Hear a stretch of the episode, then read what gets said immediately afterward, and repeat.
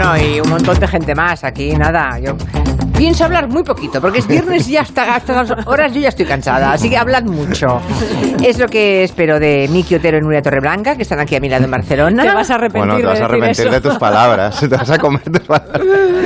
Está bien, ha venido tan guapo Miki, aquí mi primo, ha venido con... Foto, foto. Oh, sí. ¿Puedo desfilar o venderte una boca del 8? Ha venido con una, una chaquetita monísima de color azul encargado de ferretería. Sí, sí.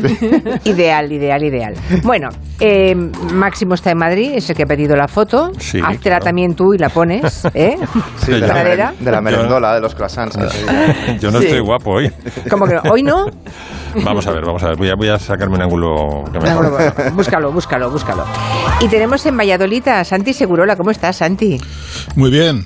Pero en que Valla- estáis todos guapísimos. Todos, tú también, ¿eh? Bueno, lo intento. Oye, ¿qué haces en Valladolid hoy? Ah, es que tengo que participar en el Foro de la Cultura en el Teatro Calderón a las seis y media sobre periodismo, periodismo deportivo. Y est- ahí estaremos con José María García y Saludos cordiales, eh, querido Santi Exacto. Segurola. Estamos encantados de tenerte entre nosotros. Oye, Oye, si no puede ir José María, sí. se vaya máximo. dale recuerdos de mi parte. No a tenéis un colaborador, tenéis un loro. Además me gusta ese cambio de tono de voz. De, pronto vuelve a ser él sin solución de continuidad. Está bien. ¿Y quién más aparte de García? y? Andrea, Fer- Andrea Menéndez Falla, una chica de Valladolid que está metida en el mundo de la, también de la cultura y pues eh, vamos a hablar un poco de la brecha generacional. Muy bien, muy bien. Uy, pues, mm, pues eso Mm, promete, ¿eh? Yo iría, yo iría a veros, ¿eh? Yo iría. es de esos encuentros que yo iría a veros. Bueno. Perdonadme, es que tengo los oyentes contando dietas raras, dietas detox de estas. De barro. Hemos empezado con Ana, con Ana Vega y la verdad es que dicen unas cosas rarísimas, ¿eh? De todo tipo de dietas. Cuando. mm, ¿Sabéis que se ha puesto de moda comer arcilla otra vez? ¿No? ¿Cómo? ¿Cómo? ¿No lo sabéis? No. No oís este Pero- programa, deberíais oírnos más. No, ¿Pero arcilla salpimentada o arcilla sola o No, cómo no, a lo vivo. Al pil pil. Nada, sí, a lo, a lo bruto, mojadica y tal, y ya está. No, de verdad que la gente se vuelve loca. Y por lo visto, por lo- yo no sé quién es, pero decía, insinuaba Ana Vega que hay ya celebrities de estas influencers que ya lo recomiendan, por lo visto. Pues- y la tenia pero- no, de momento no vuelve, ¿no? La tenia. Bueno, pues es una pena, porque igual les gusta. Claro. si es para Claro, adelgazar. ¿no? Que era el tema. Qué horror. Pero bueno, Julia, recu- recuerda que Djokovic tiene un gurú que dice que es cambia de, de- que es capaz de cambiar el proceso molecular del agua y convertir el, el- el agua no potable, sucia, infectada, en agua limpia, pero con un, el proceso a través del pensamiento y la oración. Ah, de pensar. Ese es el gurú, Ajá. está bien. El me gurú, gustaría, sí, me gustaría. es brasileño, pero se está haciendo de oro, ¿eh? Ya, ya, Sí, ya. sí, que vaya a la India, lo intente. Sí, no, me gustaría ponerle delante de un bioquímico. A ver cómo se cómo salía. Madre mía. Ya que hablas de Djokovic, ¿cómo ves a Rafa Nadal, Santi? Hombre, pues eh, veo que está eh, haciendo un torneo in- imprevisto porque ha estado seis meses sin jugar, solo ha jugado nueve partidos desde, desde julio. Y, mm, hombre, todos sabemos que Nadal es uno de los mejores tenistas de la historia. ¿Pero puede ganar, tú crees? Claro que puede ganar. puede. sí. Ah, Bueno, bueno. Vamos a ver, eh, se va a enfrentar al que yo creo, pero yo no soy un experto en tenis, al que yo creo que es el mejor tenista entre los sucesores de, de Djokovic, Federer y Nadal. Que por cierto, si Nadal gana este torneo, se convertirá en el tenista con más eh, victorias en el Grand Slam de la historia. 21, más que Federer y, y Djokovic. Y es cierto que Medved- Medvedev, el ruso, es un, un jugador que, que lo tiene todo. Pero Nadal ya le ganó, y le ganó en la final del Open de Estados Unidos, creo que fue hace dos años. Y, y Medvedev es eh, el número uno ahora mismo, pero Rafa siempre es un muy duro de pelar y además eh, se sabe manejar muy bien estas circunstancias. Además yo creo que está liberado, se ha ido más lejos de lo que él creía, pensaba que se podía hasta retirar de- del tenis, tiene una lesión en el pie que ya va para largo y que en los últimos meses le ha atormentado. Acaba de pasar el COVID hace tres, cuatro semanas. Nadie le veía ni tan siquiera para llegar a semifinales. Pero está en la final y la verdad es que está disfrutando como nunca. Yo creo que está en el estado perfecto para volver a ganar. Sin la presión de que, Sí, que que nadie no dé por sentado que era lo que iba a Mm. conseguir, ¿no? Claro, no, porque Sí, sí, él dice que, que está disfrutando. Sí, que sí, es sí, que sí. mm, más que ganar el, el gran, eh, que- más que ganar el Open de Australia, lo que le gusta es estar en la pista y disfrutar de, de- de jugar al tenis, que es algo que no lo veía. O sea, que no, no se veía ya casi en condiciones de, de poder volver a- al circuito. Y ahí está. Aquello de Cruyff, ¿no? Salid y Salid y disfrutad. Y disfrutad. Pues venga, Máximo Pradera, sal y disfruta. Anda. Pues mira, eh, Háblanos de canciones, bueno, de músicas Es que los rusas, españolas, españolo-rusas. Nos salen conflictos rusos por todas partes. Ahora mismo estamos en preguerra con Rusia, ¿no? Porque hemos mandado la, la fragata Blas de Lezo, la joya de nuestra armada, que ha partido del Ferrol para dar una lección una vez Escala en más. rota. ¿eh? Escala en rota. Una vez más vamos a dar una lección a la pérfida Rusia. Y luego tenemos, eh, bueno, vamos a mandar eh, cuatro Eurofighter y luego tenemos el duelo ruso-español en, en el Open de Australia, porque Medvedev es ruso y el domingo por la Claro, mañana. claro, ¿eh? claro, no había pensado yo. Y luego hay claro. un tercer eh, Sí. duelo, que no sé si lo habéis visto, que es el duelo de Medvedev contra el juez de silla español en el partido contra Sisipas. ¿No lo habéis visto? Se lo ha puesto ¿qué pasó? pingando. ¿Qué pasó? Eh, ¡Qué malo eres! ¡Qué malo! ¿No ves que el padre de Sisipas le está haciendo señas? ¡Baja! ¡Mírame cuando te hablo! Bueno, una cosa tremenda. violen- pone violentísimo verlo, ¿eh? Muy Máximo, cada partido de este chico es una bronca Es con, una bronca. con el juez, pero de verdad, ¿eh? Eso es, eh, claro, en este mundo donde todo es espectáculo, eso forma parte del espectáculo. Sí. La verdad es que el público de, de Melbourne está hasta las narices, de- pero en cualquier caso para la tele es una mina, porque Claro, es eso claro. que se dice un show. El ¿No crees- crees McEnroe, ¿no? Claro, es lo que iba a decir, que no crees que hay gente que busca la concentración a través de la, de la bronca. Porque Ah, sí, McEnroe de esos enfrentamientos salía mm, ganador. Salía, o sea, no es que se dispersara, al contrario, él encontraba la concentración o la desconcentración del otro, no sé muy bien cómo es, en esas tanganas que... Total, que que montaba. en el España-Rusia te has metido en la música y has encontrado Claro, voy a un ver relato si, chulo. Voy a ver si, si A ver, es- a ver. realmente es tan tensa la cosa, ¿no? Entonces he visto que no, que a través del arte los rusos y los españoles nos llevamos muy bien. Por ejemplo, eh, a mediados del siglo XIX, un ruso nacionalista que se llamaba eh, Mili Balakirev mm, recibió un regalo de Glinka, que es otro compositor anterior a él, pero era su mentor, y le dijo, mira, he estado en España y te traigo esto. Y le trajo, para que hiciera con ella lo que quisiera, la Marcha Real, la Marcha de Granaderos, el, que fue el himno español luego, ¿no? Con, con Isabel II, me parece que fue la primera que lo instauró como himno español, y luego ya, y luego ya con Franco. Y entonces lo que hizo Balakirev fue una obertura Sí. que yo creo que es como una especie de enfrentamiento, enfrentamiento entre moros y cristianos, porque empieza con un tema orientalizante y luego mirad con qué delicadeza y con todas las artes de un orquestador y de un músico clásico empieza a tratar la- el himno de España.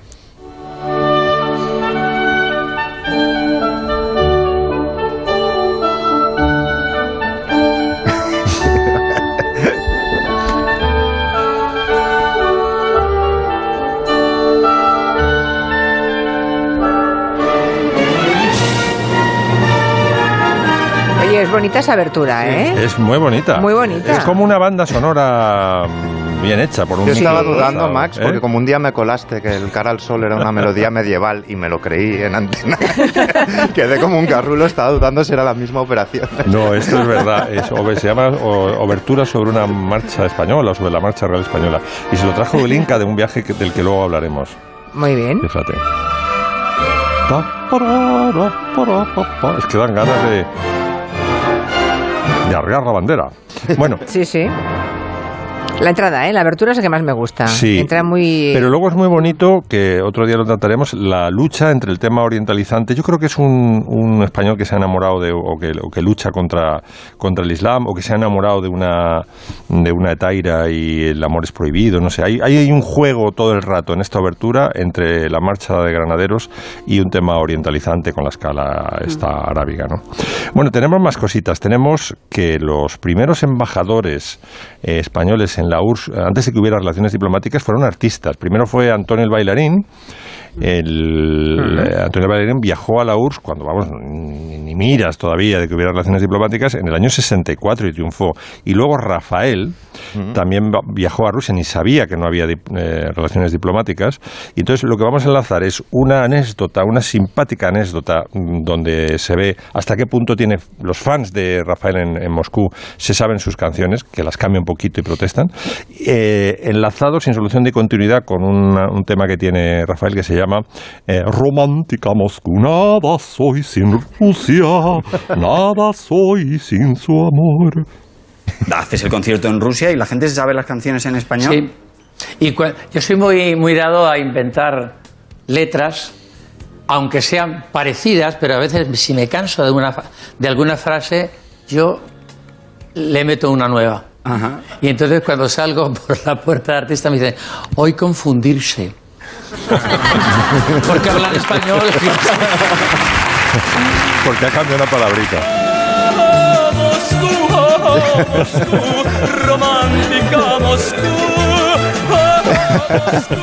Pero es que es increíble porque Rafael lo peta en Moscú cuando Sí. están prohibidos los Beatles, los Stones. Lo peta, lo y todo peta creo que es por, una ministra de Cultura rusa que era fan de Rafael porque había venido a España. Pues, Pero hubo, más, así. pero hubo más cantantes españoles, ¿eh? Estaba yo buscando en mi memoria, en el disco duro, y no recuerdo quién, pero hubo más cantantes que durante, que en los 70, a principios, y puede que a finales de los los 60, 60 también, estuvieran actuando allí, ¿eh?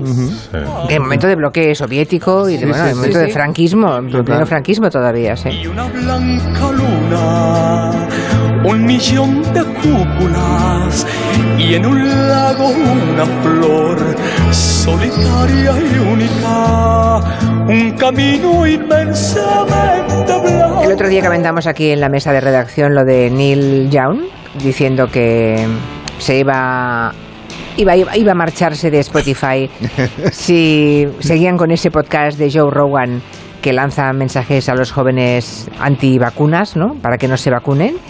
Y me quedé con las ganas de saber qué respondería Spotify. Y ha respondido, Santi, ¿lo, lo ha seguido esto? Ha Hombre, lo respondido, seguido- sí, lo seguido que no. con mucho interés. ¿eh? Le ha dicho que, que buena suerte y hasta luego. Exacto, que so- somos Spotify, si te Bye quieres largar. hasta otro no. ratito, le han dicho. Sí. Ya, pero eh, para mí esto se ha convertido en una- un asunto personal. Lo ¿Ah, sí? ¿Por qué? Sí. Yo estoy abonado a Spotify.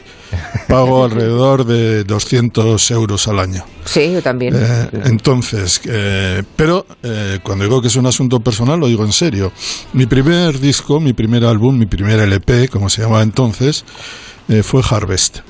Me lo regaló mi hermano en mayo de 1972. Se cumplen ahora 50 años. Yo era un crío y para mí se convirtió en algo más que un disco.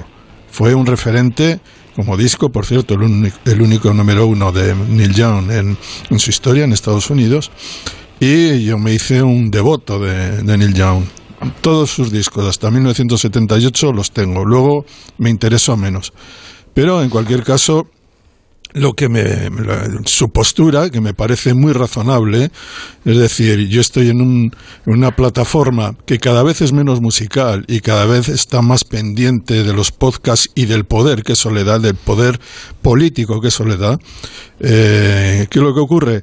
que le, le ha dicho a, a- Spotify, a Daniel Ek, el dueño de, de Spotify, que él o Joe Rogan. Joe Rogan es pues un comediante ex monologuista que se ha convertido en el principal activo de, de Spotify en sus podcasts. Eh, cada, en cada uno de ellos, cada una de sus intervenciones genera una audiencia de 11 millones de personas. Le han pagado a este señor, le pagan 100 millones de dólares. 100 millones de dólares. Solo, ¿eh? Y en, y en esta lucha entre... la- en- claro, Por hacer en- podcast. Eh, unos podcasts absolutamente delirantes. Este es un hombre que viene de, de los monólogos, que luego fue eh, presentador y, anun- y anunciante en esta, para mí, en esta salvajada que es esa, esa versión del boxeo que es la UFC, que es ese boxeo con, con piernas y puños eh, metidos en una jaula, que tiene mucho éxito, pero que me parece es absolutamente salvaje, y ahora mismo es el, el principal vendedor de desinformación, claramente alineado, alineado con la extrema derecha norteamericana, eh, con respecto a muchos temas, pero uno de ellos es la vacunación. Neil Young le dijo, hasta aquí hemos llegado a Spotify, o eh, Rogan o yo, y evidentemente Spotify dijo que Rogan. que rogan. Y claro, eh, ¿y por qué? Pues porque, primero porque a Spotify le interesa más hacerse mm, tener el monopolio de la información y del poder. Y eso se lo dan los podcasts. Eh, nació como una plataforma musical, pero cada vez lo es menos. Y además hay que decir otra cosa. Neil Young se va y no sé lo que pierde, no sé lo que pierde Spotify, pero lo que sí sé es que Neil Young pierde el 60% de sus ingresos a partir de ahora por el streaming, que prácticamente depende de, de Spotify, y no tiene una plataforma ni parecida, pero ni lejanamente parecida, donde colocar su música. Por lo tanto, se queda en una situación casi de indefensión. Y esto para mí es, es- es muy valiente por su parte, por parte de Neil Young. Yo quiero decir otra cosa, como para mí es un asunto personal y evidentemente estoy más con Neil Young que con este desgraciado, pues eh, mm, he, he hecho la siguiente suma. Yo pago alrededor de 200 euros al, al año por Spotify. Este señor cobra 100 millones de dólares. Y creo que si teniendo en cuenta que hay 380 millones de consumidores que pagan a Spotify, eh, con mis 200 y otros 500.000 más eh, eh, seguidores de Neil Young, haríamos los 100 millones de, Sí. de que cobra. Joe Rogan. Y si nos vamos, pues eh, eso le hará, digo, no son muchos, 500.000 entre 381 eh, Millones. millones de, No, no. de usuarios. Por lo tanto, eh, pero le haría daño de alguna manera. Tendrían que pagar esos 100 millones a Rogan con eh, 500.000 menos y 100.000 millones, y perdón, y 100 millones menos de ingresos. Por lo tanto, estoy decidido a borrarme de Spotify. Y creo Y que esa es la, esa es la, la idea. 500.000 oyentes de Julia en la onda. De Sí. Y además poner- yo estoy muy a incentivamos favor, a soy la muy gente fan. o a sea. que por favor Claro, es a las tiendas de discos a comprar. Bueno, Esta es una, esta es una, esta es una cuestión que excede los gustos. Hay que tomar decisiones que- y a mí me parece sí. Que me duele dejar Spotify porque tengo toda la música que puedo encontrar y me viene de maravilla. Pero también creo que estoy hasta las narices de que me empiecen a timar con gente como esta. Ya sabes lo que decía Javier Pradera, querido Santi.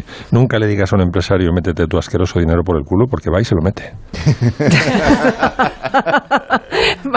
es el momento de parar. Y enseguida volvemos para hablar de la abuela.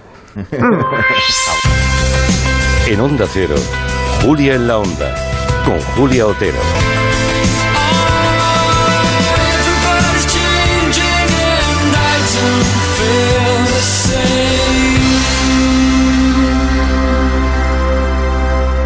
Aprovecha en Carrefour, Carrefour Market y Carrefour.es porque solo hasta el 3 de febrero tienes la malla de 6 kilos de naranjas origen España por solo 59 céntimos el kilo. Carrefour, todos merecemos lo mejor.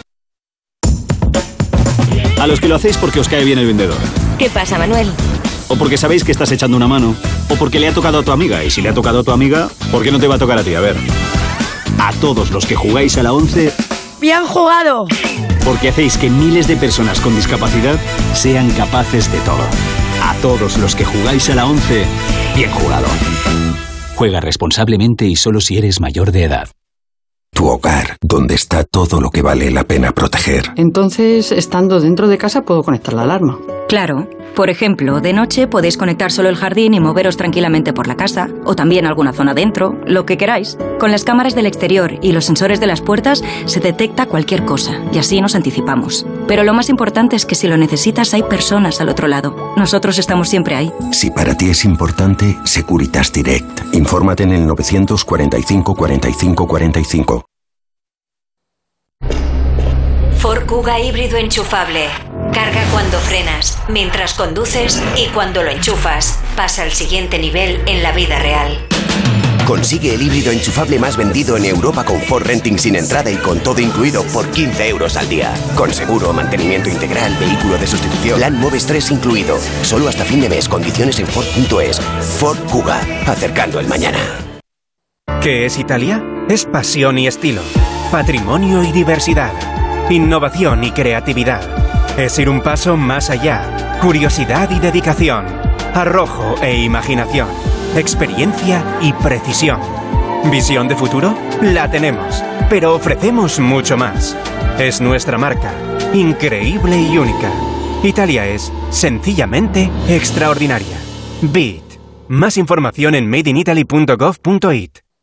Como estamos deseando volver a la normalidad, es momento de retomar los buenos hábitos que nos permiten disfrutar de una vida saludable. Recupera tu salud dental y mantén una boca sana. Programa una revisión para toda la familia. La salud dental es muy importante para niños y adultos. Confía en tu dentista. Colegio de Odontólogos y Estomatólogos de Madrid.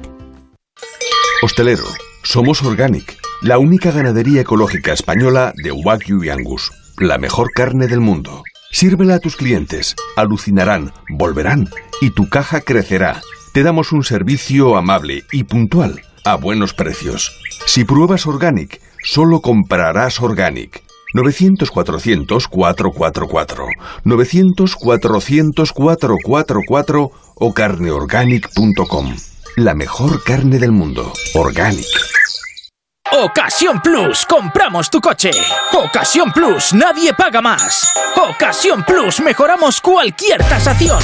Ocasión Plus, pago en el acto. Ocasión Plus, número uno en compra de coches de ocasión. Visítanos y compruébalo. Ocasión Plus, nueve centros en Madrid. Localiza tu centro más cercano en ocasiónplus.com. Abierto sábados y domingos. Si tiene joyas de firma o artículos de oro y plata, llame al 91 534 6706 o vaya a la Plaza San Juan de la Cruz 9. Si tiene joyas de firma o artículos de oro y plata, llame al 91 534 6706 o vaya a la Plaza San Juan de la Cruz 9. Le pagarán el mejor precio al momento. Y también bolsos de Vuitton, Chanel y Hermès. ¿Qué sucede en la capital? ¿De qué se habla en Madrid? Señor Borrascas, lo pasaste mal, ¿eh? Sí, sí, sí. Me veo en los Juegos Olímpicos de Madrid. El sueño olímpico en el 36. ¿Cómo va el tráfico? Muy difícil. Vamos a intentar... Más de uno Madrid. De lunes a viernes a las doce y media de la mañana con Pepa Gea. Te mereces esta radio. Onda Cero. Tu radio.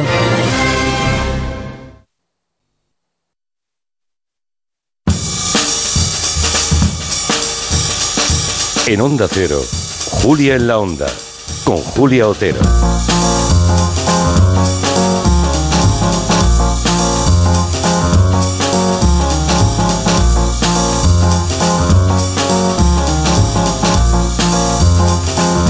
Ay, qué mal rato voy a pasar ahora. Porque me he comido unas almendras y las almendras salivas mucho, ¿no? O sea, es como una cosa pastosa. Pero estás Pero en me confianza encantan. Aquí entre nosotros. ¿Quién era aquel presidente del gobierno al que le colocaban por todas partes bandejitas con almendras? No, yo creo que era Pedro Simón, ¿no? No. Buenos días, creo me que he comido una almendra, perdón. Me he comido una almendra. No, No, ese- no, no, no, que sí, sí, que, que Bueno, se que él enteraron salió y se gustaban las atragantó. O era una almendras y creo avellana. que ¿No era las- Zapatero? Ah. Yo diría que era Zapatero, ¿eh? Entre las almendras. Es una historia me- que me recuerda muy lejos. Hasta, hubiera- hasta hubiera dicho que Aznar, fíjate. A partir de ahora pondrán arcilla. Algunos se la pondrían, sí. De. No lo dudes. Bueno, nada, que estamos aquí con las almendritas. Bueno, las mías, Nuria y Miki no comen porque no les he ofrecido ni Porque una. no ha dado tiempo a iba a articular. Porque tengo 10, las de 10 de media tarde, claro. Y vamos a hablar de La abuela, la peli dirigida por Paco Plaza, que ha sido un motivo, motivo de inspiración para Nuria, y, y las personas mayores que han hecho o películas o, o discos a cierta edad que cree que hay que elogiar y recordar, ¿no? Sí, esto quiere ser un, un homenaje al talento de los seniors. La abuela, la película de Paco Plaza, de la que nos ha hablado David Martos antes y nos ha dicho que tiene tres o cuatro sustos morrocotudos. Bueno, la abuela de la película se llama Vera Valdez, tiene 86 años, que en su juventud fue modelo y trabajó con Coco Chanel, esta señora, y ahí lleva el peso de la película durante todo el rato y está fantástica. Y es que necesitamos a los seniors en el cine, en la música, en la literatura, en el teatro. Ellos tienen todas las tablas, la experiencia y saben cómo usarla, ¿no? Y no sé si pensáis en alguna película, la primera que os viene cuando pensáis en una película protagonizada por un abuelo o una abuela, Furtivos, ¿os acordáis?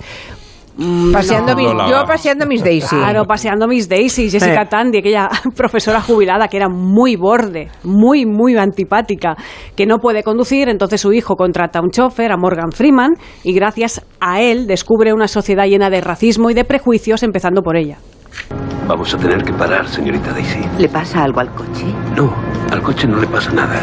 Discúlpeme, señora. ¿Qué? Tengo que hacer agua, señora. Tenías que haberlo pensado en la gasolinera. La gente de color no puede usar los servicios en las gasolineras y usted lo sabe. No podemos detenernos. Pronto llegaremos a móvil. Aguanta un poco. No. ¿No has oído lo que te he dicho? Sí, señora. ¿Cómo cree que me siento teniendo que preguntarle a usted si puedo ir a hacer aguas como si fuera un crío, señorita Daisy? Y por este papel, Jessica Tandy se llevó el Oscar a la mejor actriz en 1989. Ahora nos vamos a Cuba, porque si hablamos del talento senior, es obligado a hablar de la generación Buenavista Social Club.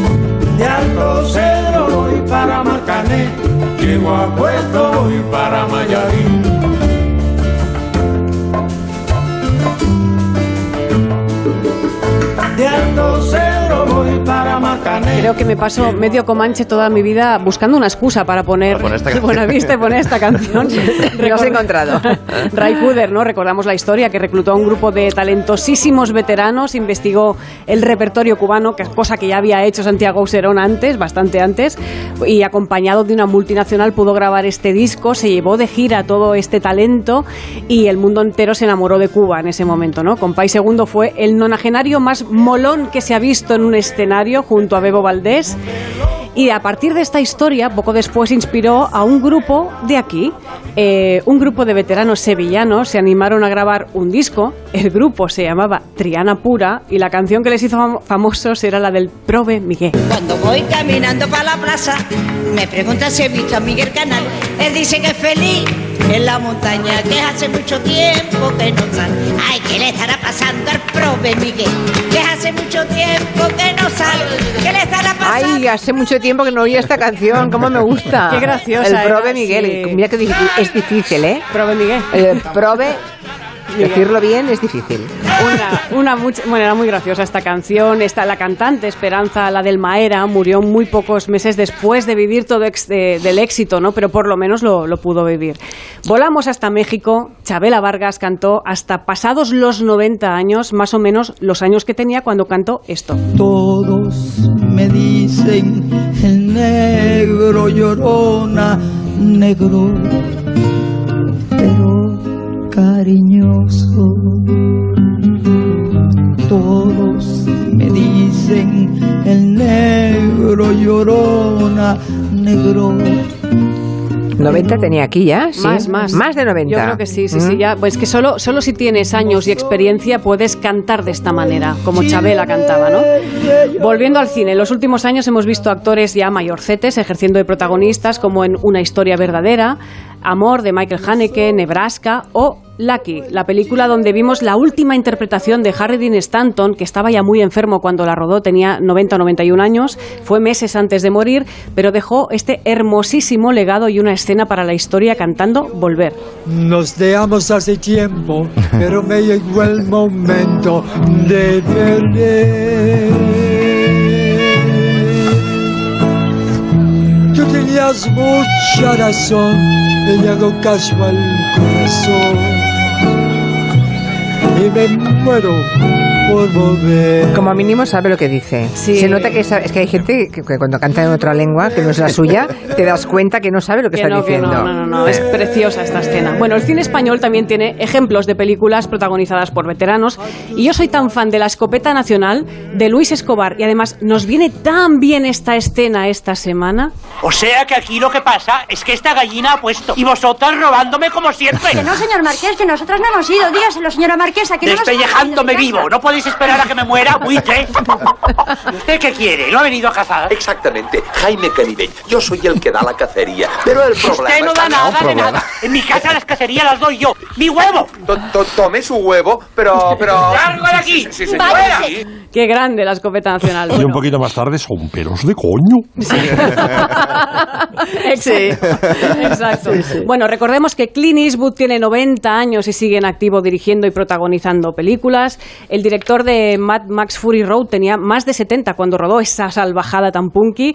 Mi preferido, mi querido Martin Scorsese, tiene 79 años y yo estoy convencida de que ningún chaval es tan punky, valiente y macarra como para rodar esta escena del lobo de Wall Street. Hay una diana con un símbolo del dólar en el centro. El que más se acerque al símbolo gana más Un puntos. símbolo del Pienso lanzar ese chiquitín con todas mis fuerzas. Sí, y apuntas a la si diana. se hace daño, ¿qué pasa? Porque estaremos muy desmadrados. No creo que se haga daño. Son como. tienen una fuerza sobrehumana. No le pasará nada. Y, y no se les puede mirar a los ojos. ¿No se les puede mirar a los ojos? No. Es verdad, lo dijeron en la tele. Les confunde y se les cruzan los cables. Hay que mirarles a la barbilla. Esta era la charla legal sobre, sobre el, el enano que querían lanzar a una diana. Es una charla que también se ha dado esta semana, ¿no? Es- teníamos tema Blancanieves ahí polémica. Sí, es verdad, es verdad, sí, Sí, sí. Bueno, para acabar, Nuria. recordemos.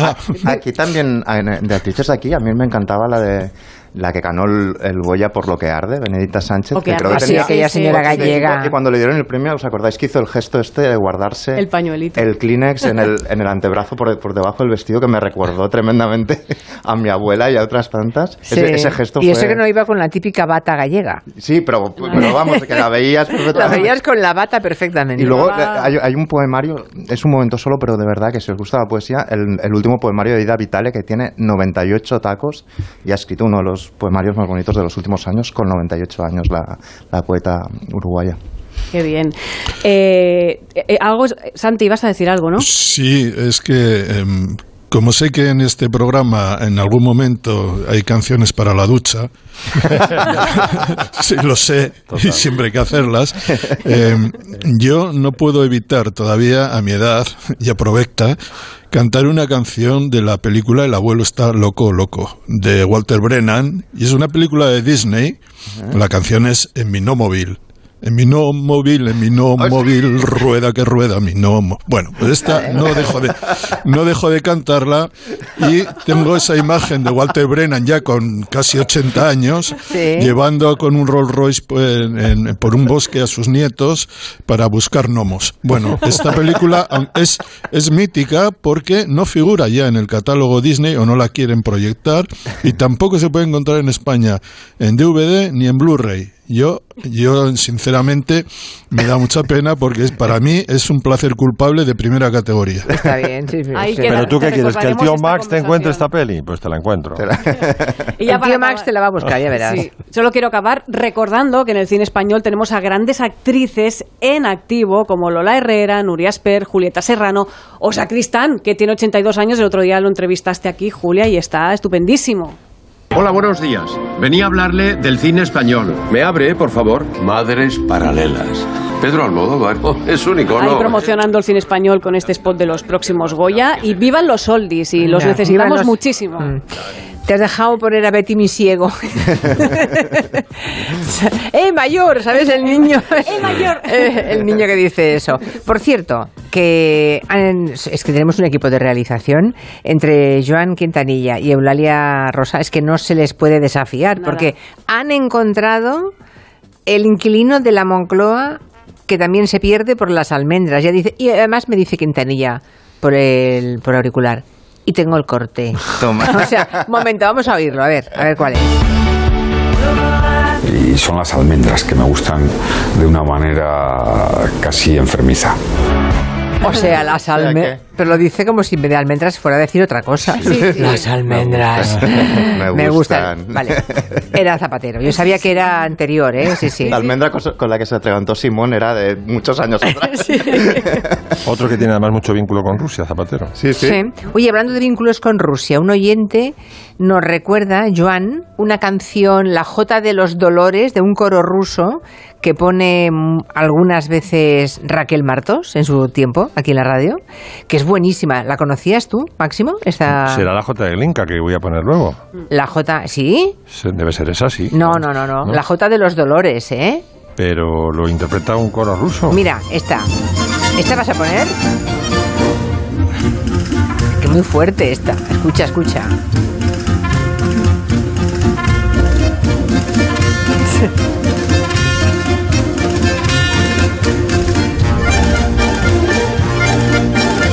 ¿eh? Seguro. Con acento ruso.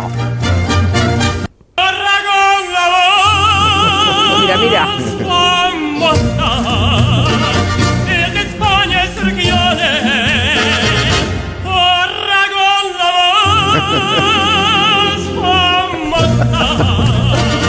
Porque aquí se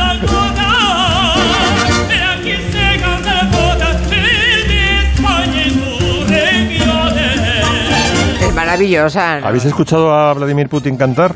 No. Tiene grabado, bueno, en, en un acto benéfico que se hizo en San Petersburgo hace años, canta Blueberry Hill, la famosa canción que hizo popular Louis Armstrong. Es- Mm. Y es un momento vergonzoso. Es patético. Bueno, pero esta no, ¿eh? Este señor, No, del, no, no, este, este- señor. este no es Vladimir, no, no. No, canta maravillosamente Este- detrás toda la banda, mm, toda la banda militar rusa tocando como si fueran criados al, en fin, en la orilla El del Ebro. El coro ruso no fue el que tuvo el accidente de avión. Sí. Sí, ¿verdad? Sí, sí, exacto, Hay exacto. una, hay una zarzuela, Katiuska, ¿eh? de Pablo Sorozábal.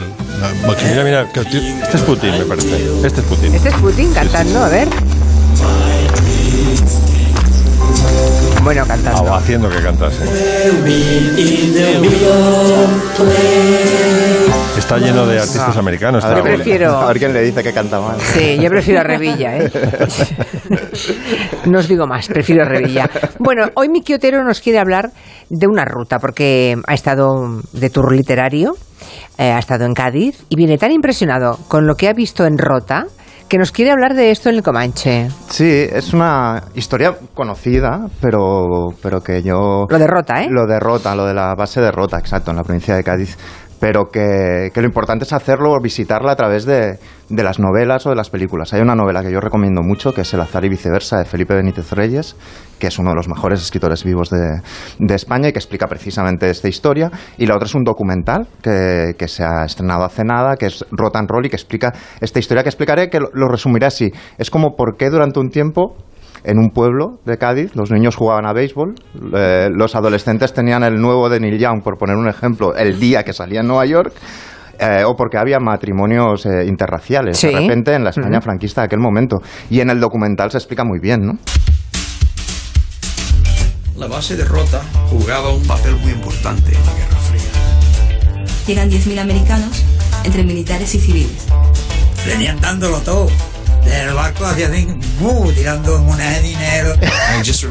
Venían dándolo todo. Y este mismo después dice, yo me enteré de que lo decían al revés todo. No decían policía española, decían Spanish Police. Y, y explica cómo, cómo se entendían. Pero aquí hay que, hay que explicar la historia desde el principio, ¿no? Hay que imaginarse a un abuelo que está circulando con su carro, tirado por un burro, en, en este pueblo pesquero, agrícola, Rotra, un pueblo como cualquier otro, con un casco antiguo como de casitas de, de color blanco, de un piso de dos pisos, que da al mar.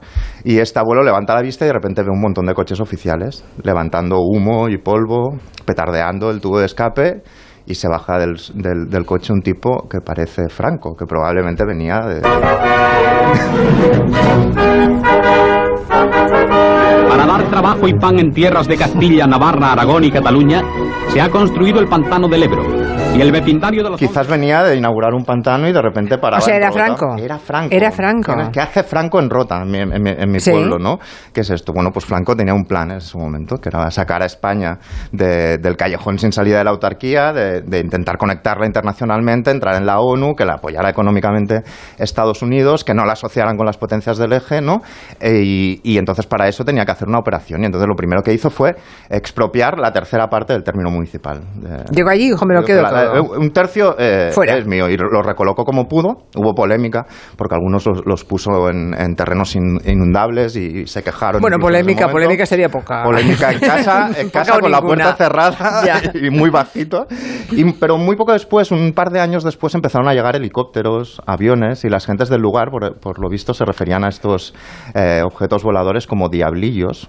Porque de repente empezaron a ver todo tipo de, de helicópteros y empezaron a llevar por barco maquinaria pesada para construir la base militar naval de Estados Unidos allí en, Cádiz, ¿no? Y de repente se cruzaron dos mundos, ¿no? Porque estaban estas grandes máquinas preparando el terreno, pero a veces no sabían cómo hacerlo y los lugareños les ayudaban con arados como tirados por burros. Entonces es el primer momento del choque. Y en paralelo, mientras hacían esto, en Estados Unidos, los jóvenes de allí veían otro tipo de vídeos que no eran todos. Over our nation in ever increasing number fly the mighty birds of the Army Air Corps, vigilant guardians of American freedom. The Cal Aero Field, one of the many preliminary Y muchos se apuntaban, ¿no? A venir, por ejemplo, a España. No sabe- seguro que no sabían situar a Rota en un mapa. Seguro. Ni los- España, ni Rota ni España. Ni España tampoco. Eran como los guiris que vienen a las Ramblas y compran sombreros mexicanos, que yo creo que siempre he pensado que piensan que están en, Sí, en México. en, en México, pero vaya, que les decían que Franco no era tan malo porque era el azote del comunismo, eh, que era un lugar con sol y de repente decían venir. Algunos de ellos venían sobre todo en la época dorada de todo este fenómeno, que era durante la guerra de Vietnam. Eh, venían eh, porque, porque querían huir de la posibilidad de ir a la, a la guerra y de repente se emplataban en este lugar donde habían colocado unos submarinos nucleares que podían disparar hasta 4.000 kilómetros, llegado el momento a, a Rusia y se empezaron a mezclar estas dos realidades, los lugareños y estos chavales que venían con 2.000 dólares y un billete y que no sabían ni dónde estaban y que venían con unas ganas de, de fiesta Claro. tremenda, ¿no? Y con ellos llegaron los coches, llegaron otros objetos y llegó sobre todo la música y de repente en Rota pasaba un coche y sonaba esto.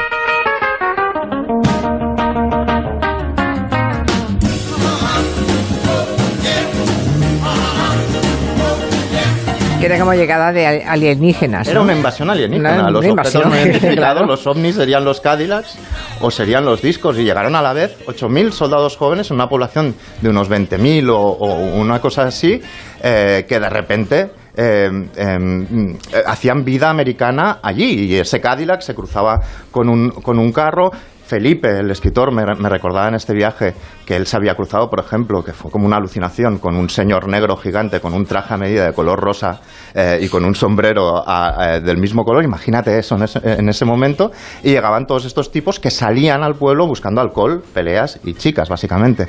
Hubo en Rota 78 nightclubs, clubs de noche. Madre para, mía. para los americanos. O sea, si abriéramos la puerta de uno de ellos, seguramente sonaría esto. One, two, three,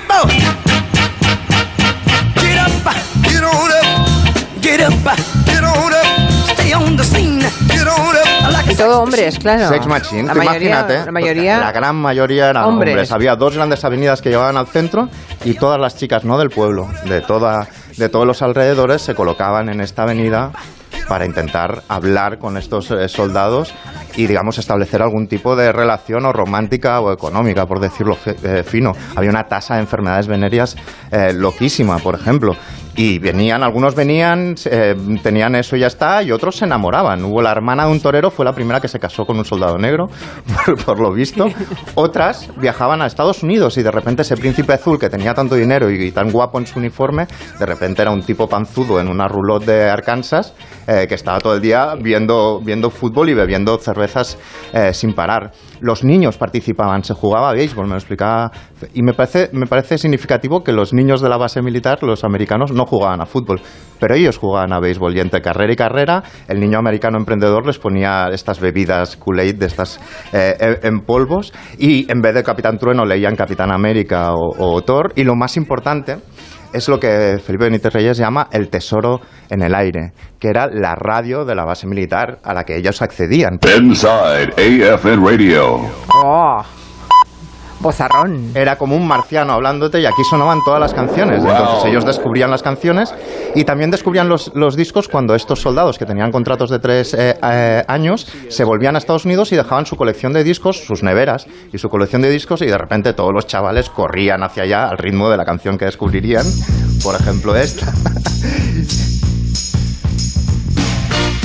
Ah, You Can Hurry Love.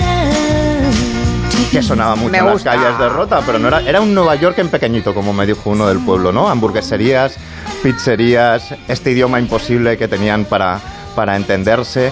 Ray-Bans, gafas de sol, Levis, Bambas All Star, que no había en otro sitio. Era el único sitio, me decían, donde había sudaderas con capucha Claro. y donde te pedían fuego y sacabas un cipo con la insignia del ejército Americano. de, Estados. Unidos. Y, y- y con eso además traía problemas, porque te ibas a la mili y se enteraban de que eras derrota y el sargento te pedía cipos, te pedía gafas, te pedía de todos. Era un ligar fuera de su tiempo. Uno de los discos que me explicaba que descubrieron era el, el- el que tenía Out of Time de los Rolling Stones.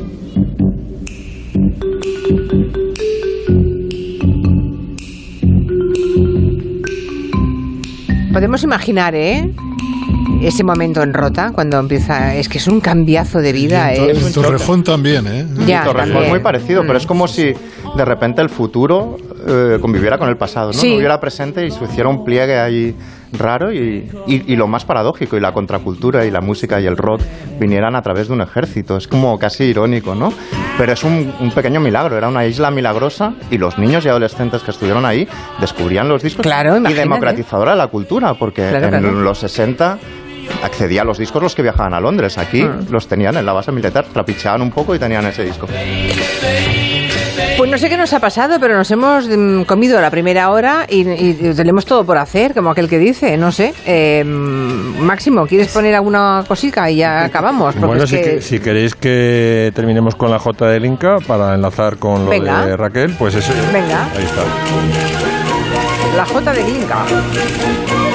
Un ruso que vino rebotado de, Rusia porque no le hacían caso, se dio un garbeo por España en 1845, le enseñaron en, Valladolid, además donde está ahora Santi. Un guitarrista le enseñó esta J y dijo, ah, pues mira, voy a hacer una, una J propia. Y salió esto. Existe desde mediados, del 19. ¿Y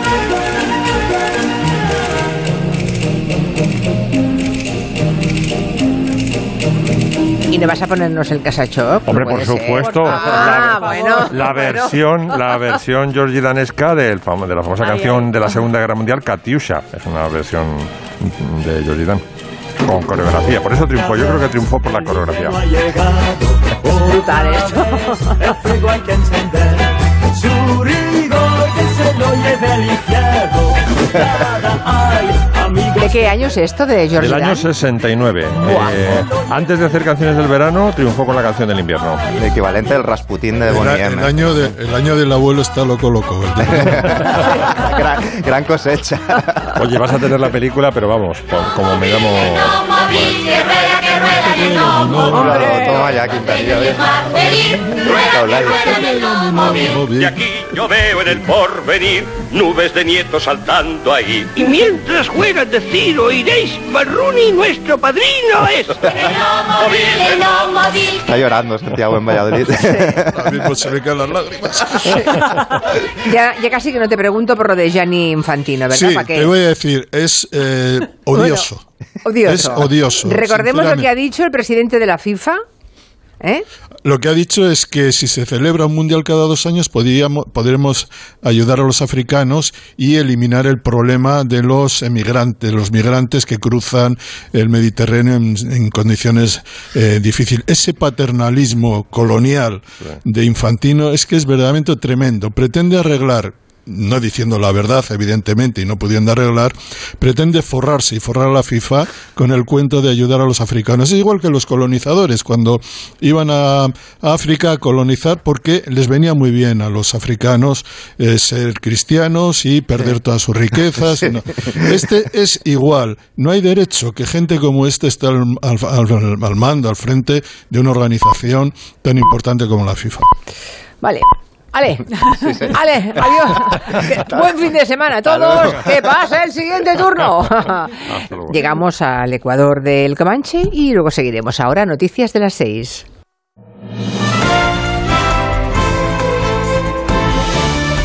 Noticias en Onda Cero. Buenas tardes, empezamos mirando a Italia. Sexta votación a esta hora para elegir al presidente del país y puede no ser la última, con las negociaciones de los partidos intensificándose minuto a minuto para encontrar un candidato que convenza a todas las partes. A esta hora sobresale un nombre de la actual presidenta del Senado, corresponsal en Roma, Darío Menor. Hace una hora que comenzó la sexta votación en el Parlamento para intentar elegir al nuevo presidente de la República de Italia después de que fracasara las cinco anteriores, la última celebrada esta mañana.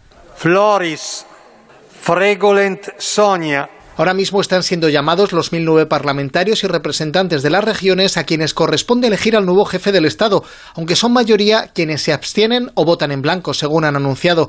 Después de que en la moción de esta mañana no alcanzara el quórum suficiente, la candidata de la derecha, María Elisabetta Casellati, parece claro que el día de hoy tampoco habrá presidente. Se seguirá votando durante el fin de semana sin que de momento se vislumbren perspectivas de acuerdo entre los partidos que permitan entrever una fumata blanca en breve. Por lo demás, Francia y Rusia se han comprometido a seguir dialogando para intentar encontrar una salida a la crisis en la frontera entre Rusia y Ucrania. Emmanuel Macron ha hablado hoy durante más de una hora con Vladimir Putin, que le ha trasladado que Occidente no ha tenido en cuenta las preocupaciones sobre seguridad que le ha trasladado Rusia. De momento, esa apuesta por el diálogo no ha tenido su reflejo en los mercados.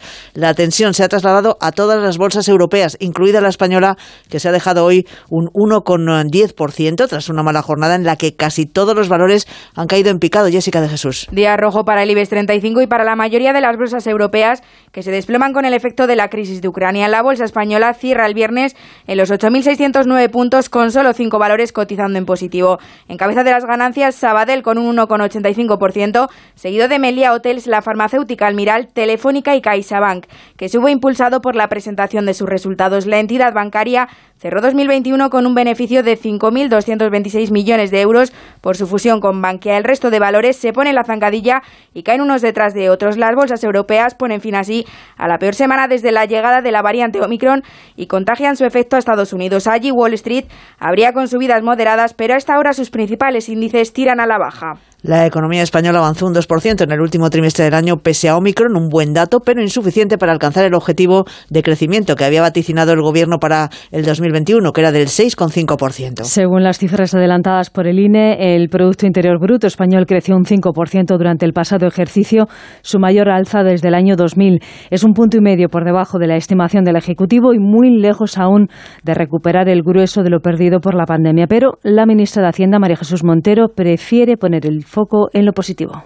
En este momento todos los organismos internacionales van en la misma dirección de España, país con un crecimiento sólido, robusto, de los países que más crecen del conjunto de la zona euro. Frente a esa visión optimista de Moncloa, la interpretación que hace el Partido Popular, que le recuerda al Gobierno que crecer un 5% no tiene mérito si se tiene en cuenta el desplome que se había vivido meses atrás. Por eso la portavoz parlamentaria Cuca Gamarra le pide al Ejecutivo que revise unos números que se han quedado desfasados. Lo que se ha demostrado es que nos mintió durante todo el año 2021. Ni el 9,8 ni el 6,5. El 5% que nos sitúa a la cola de la recuperación económica en Europa y que hace que en estos momentos España sea un país que no se situará en el punto en el que estaba antes del COVID como el resto de los países europeos, sino que necesitaremos un año más. Queda menos de una semana para que la reforma laboral llegue al Parlamento. El Gobierno sigue sin los apoyos suficientes para sacarla adelante. No tiene el del PNV. Hoy el Lendakari Urkullu reconocía que las relaciones con el Gobierno central son mejorables. Hasta el momento no constatamos en el Gobierno español la puesta en práctica de la voluntad expresada ni la actitud necesaria para dar cumplimiento a sus propios compromisos. Esta es la realidad y el buque humanitario Aitamari de la ONG Salvamento Marítimo Humanitario ha rescatado hoy a 105 personas que se encontraban en una situación precaria y desesperada en el Mediterráneo. Todos se encuentran a salvo. Diana Rodríguez. En estos momentos están a la espera de desembarcar una vez se les realice una PCR y los exámenes médicos oportunos. Ya han llegado al puerto siciliano de Augusta los 439 migrantes rescatados por el buque de Médicos Sin Fronteras tras 10 días en alta mar desde la primera operación de salvamento. Según el jefe de misión del barco del Geo Barents, muchos de ellos ya no podían aguantar más. Ricardo Gatti. Les estamos cuidando a nivel médico y a nivel psicológico también. Están mostrando evidentes eh, sufrimiento psicológico y el hecho de quedarse a bordo durante días no hace más que empeorar. Había preocupación sobre el deterioro de su salud física y mental. Una cuarta parte de los rescatados son menores de edad y muchos de ellos padecen heridas importantes como consecuencia de las torturas sufridas en Libia. Y otro rescate, el del buque español Aitamari, que localizado en el mar a 105 personas en una situación precaria y desesperada. Afortunadamente, todos a salvo. Es todo por el momento. Volvemos con más noticias aquí en Onda Cero a las 7 de la tarde, a las 6 en Canarias. Si tienes mascotas, consulta a Carlos Rodríguez. La alimentación tiene una gran parte de educación. Lo que ocurre es que vino por unos meses un peludo que es pastor alemán. Lo a que casa. le hace al veterinario es pensar en Todo, todo, la- para el cuidado de nuestros peludos. Mi gato Newman se deja llevar a pasear. Tengo un labrador de 14 años. Está cojo y no le Mi puedo perra dar se come la mitad de... Como el perro y el gato. Sábados a las 3 de la tarde, domingos a las 2 y media y siempre que quieras en la app y en la web de Onda Cero. Patrocinado por Menforsan, los especialistas en cuidados, higiene y cosmética natural para las mascotas. Te mereces esta radio. Onda Cero, tu radio. Julia en la onda. ¿Qué es Italia? Es pasión y estilo. patrimonio y diversidad, innovación y creatividad. Es ir un paso más allá, curiosidad y dedicación, arrojo e imaginación, experiencia y precisión. ¿Visión de futuro? La tenemos, pero ofrecemos mucho más. Es nuestra marca, increíble y única. Italia es sencillamente extraordinaria. Beat. Más información en madeinitaly.gov.it. Ford Kuga híbrido enchufable. Carga cuando frenas, mientras conduces y cuando lo enchufas. Pasa al siguiente nivel en la vida real. Consigue el híbrido enchufable más vendido en Europa con Ford Renting sin entrada y con todo incluido por 15 euros al día. Con seguro, mantenimiento integral, vehículo de sustitución, plan Moves 3 incluido. Solo hasta fin de mes, condiciones en Ford.es. Ford Kuga, acercando el mañana. ¿Piensas en precios o en la comodidad de tenerlo todo cerca? En el Centro Comercial Valdebernardo dispones de un supermercado ahorra más con las mejores ofertas, un gimnasio Dream Fit, CMB Bricolaje y por supuesto moda, belleza, complementos, ópticas, farmacia, Burger King. Centro Comercial Valdebernardo. Para ir de compras, Boulevard José Prat 35. Como estamos deseando volver a la normalidad, es momento de retomar los buenos hábitos que nos permiten disfrutar de una vida saludable. Recupera tu salud dental y mantén una boca sana. Programa una revisión para toda la familia. La salud dental es muy importante para niños y adultos. Confía en tu dentista. Colegio de Odontólogos y Estomatólogos de Madrid.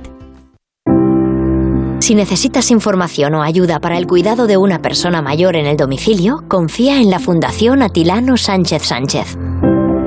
Llevan más de 10 años ocupándose del cuidado y acompañamiento de las personas mayores, desde el simple alquiler de una cama articulada hasta la búsqueda de un cuidador. Infórmate en la Fundación Atilano Sánchez Sánchez. Hostelero, somos Organic, la única ganadería ecológica española de Wagyu y Angus, la mejor carne del mundo. Sírvela a tus clientes, alucinarán, volverán y tu caja crecerá. Te damos un servicio amable y puntual, a buenos precios. Si pruebas Organic, solo comprarás Organic. 900-400-444, 900-400-444 o carneorganic.com. La mejor carne del mundo. Organic. Más información, más participación, más contenido. Hay más de una razón para que prefieras ondacero.es. En ondacero.es tienes la radio en directo, la actualidad y las noticias al momento. Y por supuesto, lo mejor y más destacado de cada programa, para que puedas escucharlo donde y cuando quieras. Ondacero.es. Más y mejor.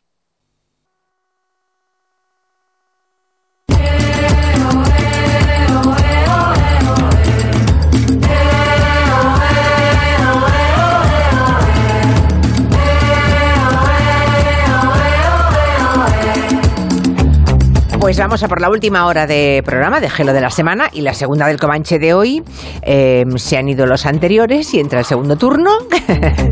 Aquí sigue, la única que se queda es Nuria Torreblanca. Aquí estamos. Yo también, pero. Sí. Bueno, también, por Alegría, estar, ¿eh? hombre. Por alegría, alegría. Sí. Tenemos en La Coruña a Antón Reixa. Antón Reisa, buenas tardes, Julia. Buenas Me tardes, tienes- Me caballero. tienes que permitir, sí o sí, que haga una proclama electoral. ¿Eh? Y tú dices que me vas a apoyar. El sábado hay que votar. Hay que votar. Os escuché a primera hora hablar de cómo Eurovisión este año ha conquistado el, el corazón y el interés de frikis y no frikis. Sí. Y todos estamos ahí pendientes. Y hay que votar tan chungueiras. Tan Vaya. chungueiras. Son unas tías, son unas tías bravas. Tienen la belleza, la belleza de la inteligencia, la creatividad. Han llegado a la final de, de Sí. Eurofest en Benidorm con una canción en gallego, una canción en gallego que incluye además partes en euskera, en catalán y en asturiano. Hay que votarlas. Bueno. Y además, Antón, fuiste el primero en que nos hablaste de las tanchungueiras hace Sí, unos meses. tanchungueiras que ya han si- ya, ¿eh? Ya han sido elegidas, han sido ya elegidas la- las transmunderas, las palabras, han sido elegidas palabras Mírala, del año. ahí las en tienes. Galicia. Ahí están. voy. Ahí están. Terra. Anda, ¿Eh? anda que si nos hubieran, míralas. Si nos hubieran dicho que hablaríamos aquí de votar a candidatos a En Eurovisión. gallego, Julia, ¿cómo no vas a votar? Que en sí, que sí. en catalán, en euskera. Espera, voy a hacer la prueba del algodón, porque es que a lo mejor ni Noelia Dániz ni David García Senjo saben de lo que estamos hablando. Igual, no lo sé. Eurovisión. A ver, Eurovisión. Noelia, ¿sabes de qué hablamos? Buenas tardes. Buenas tardes, yo perfectamente sí, Ah. estoy totalmente informada, estoy Vale. a tope con Antón y ahora mismo estoy bailando, os dejo. Vale. Vístete, te voy a mandar Y- un traje folclórico. Y desde Jaén, ¿qué dice David García Senjo? ¿También sabes de qué hablamos? Eh, sé de lo que hablamos y lo que pasa yo soy un Pero poco te más indie y estoy más a favor de Rigoberta, pero bueno, estaría Tú encantado. eres de Rigoberta también, vale. Entiende- entiéndeme.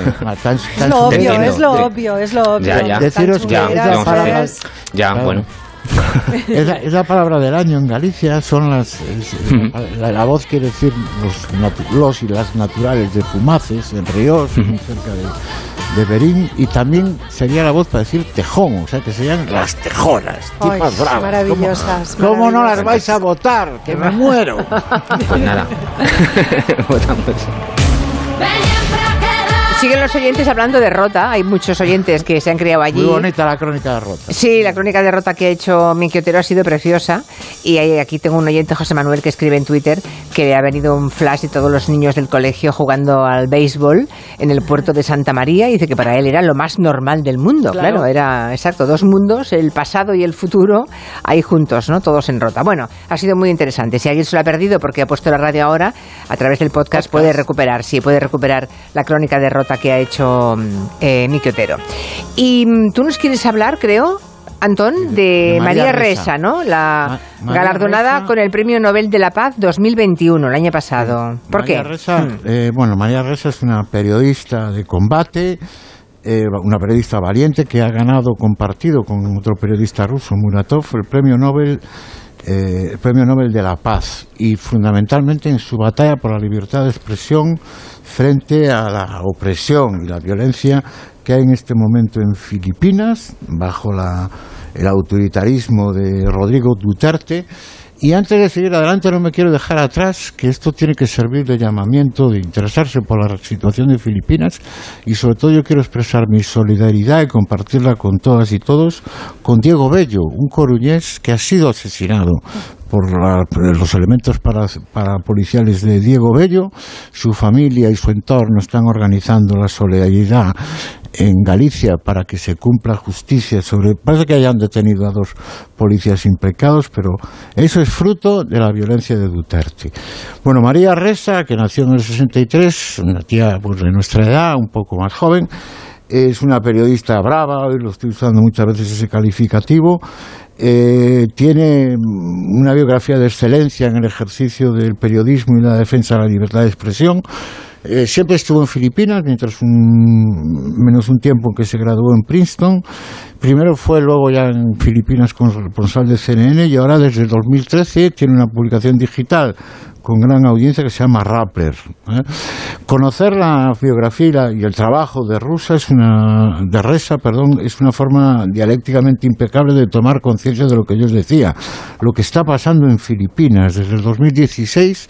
Rodrigo Duterte eh, ha ganado las elecciones y además de ser un machista impune y, y as- asqueroso, bajo un escalofriante culto a la muerte y a la violencia, está matando gente. Hay más de 30.000 desaparecidos y todo con la coartada de una lucha contra la droga que al final es una lucha contra los pobres, porque él, él no persigue a los narcotraficantes, no quiere desmantelar ninguna, ninguna mafia. Lo que hace es matar a pobres que son consumidores, son enfermos, consumidores de drogas. Y ya digo, los, los Es que además la mata- poli puede disparar a matar en la calle a cualquiera sí, que sí, esté... sí. Tienen, tienen hasta un problema funerario con, los, con, la, con la cantidad de cadáveres que se acumulan de familias muy pobres que no tienen cómo, cómo enterrarlos, cómo, cómo hacer las exequias. Eh, a Duterte será conocido como el, el Trump eh, asiático. Este año hay nuevas elecciones, a ver si la cosa cambia. Bueno, Ya. la, la periodista María, María Ressa ha sido detenida varias veces por acusada de cibercrimen y, y de estar financiada del exterior y actualmente sobre ella pesa una condena que ella la ha recurrido pero le puede costar años de, de cárcel. Tenemos- tengamos en cuenta que en Filipinas las redes sociales son muy usadas, son la, la- la mayor fuente de información de la ciudadanía.